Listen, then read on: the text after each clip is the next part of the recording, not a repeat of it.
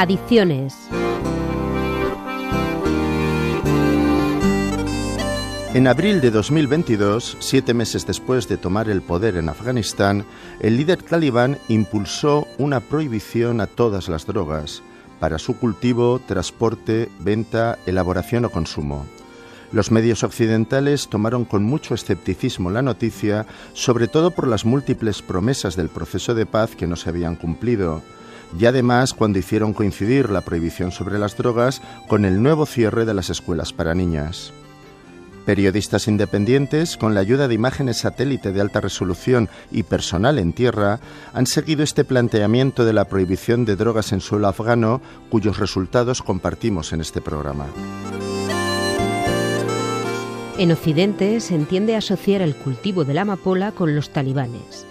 Pero el periodo de menor producción de opio fue en 2001, cuando los talibanes ostentaron el gobierno del país y sin embargo alcanzó la máxima producción de opio cuando Afganistán estaba bajo control de las fuerzas de Estados Unidos y sus aliados.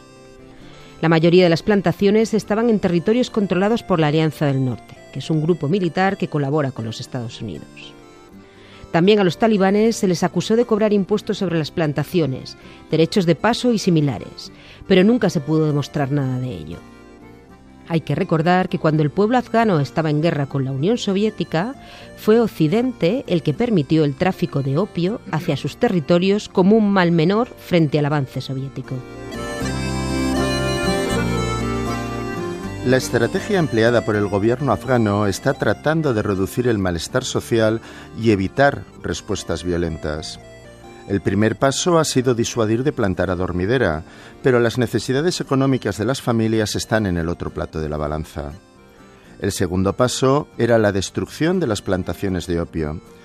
Hacerlo de forma indiscriminada podría sumir en la pobreza y el hambre a muchas poblaciones, por lo que se optó por dejar que se cosecharan las plantaciones más avanzadas, las que se habían plantado durante el otoño de 2021 e intervenir solamente sobre los campos plantados durante la primavera y verano de 2022, dando de esta manera la opción de volver a sembrar trigo, algodón o cacahuete.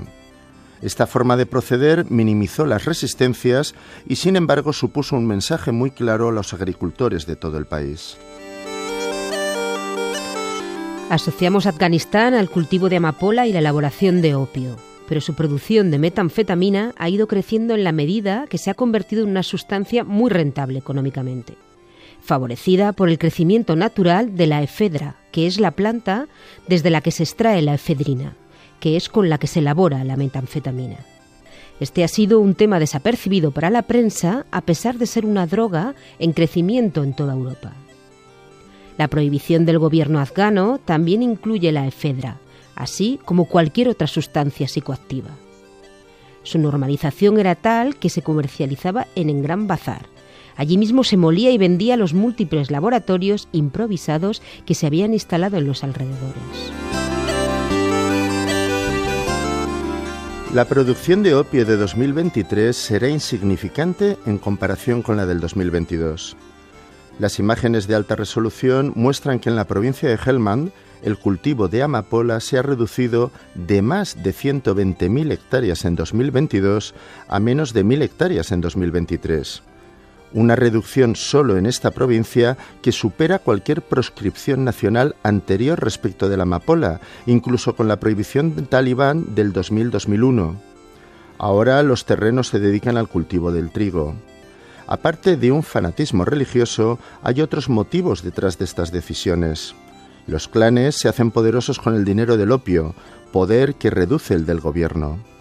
Respecto de la efedrina, se ha pasado de una capacidad de producción de 220 toneladas métricas de metanfetamina en 2021 a un bazar vacío y que no quede ningún laboratorio en pie desde enero de 2023. Las repercusiones de esta política no son fáciles de valorar. Por un lado, si la prohibición continúa de una forma efectiva, quienes hayan tenido buenas cosechas y las hayan guardado ganarán mucho dinero con la subida de los precios del opio. Pero luego tendrán que vivir de cultivos legales. Porque los campesinos con pocas tierras completaban sus ingresos con los trabajos temporales en las plantaciones de opio. Además, el trigo necesita de mucha menos mano de obra, por lo que se prevé una intensa migración de población hacia Turquía y Serbia. Desde estos países a otros de Europa, donde se espera que reciban la ayuda de los afganos que los precedieron.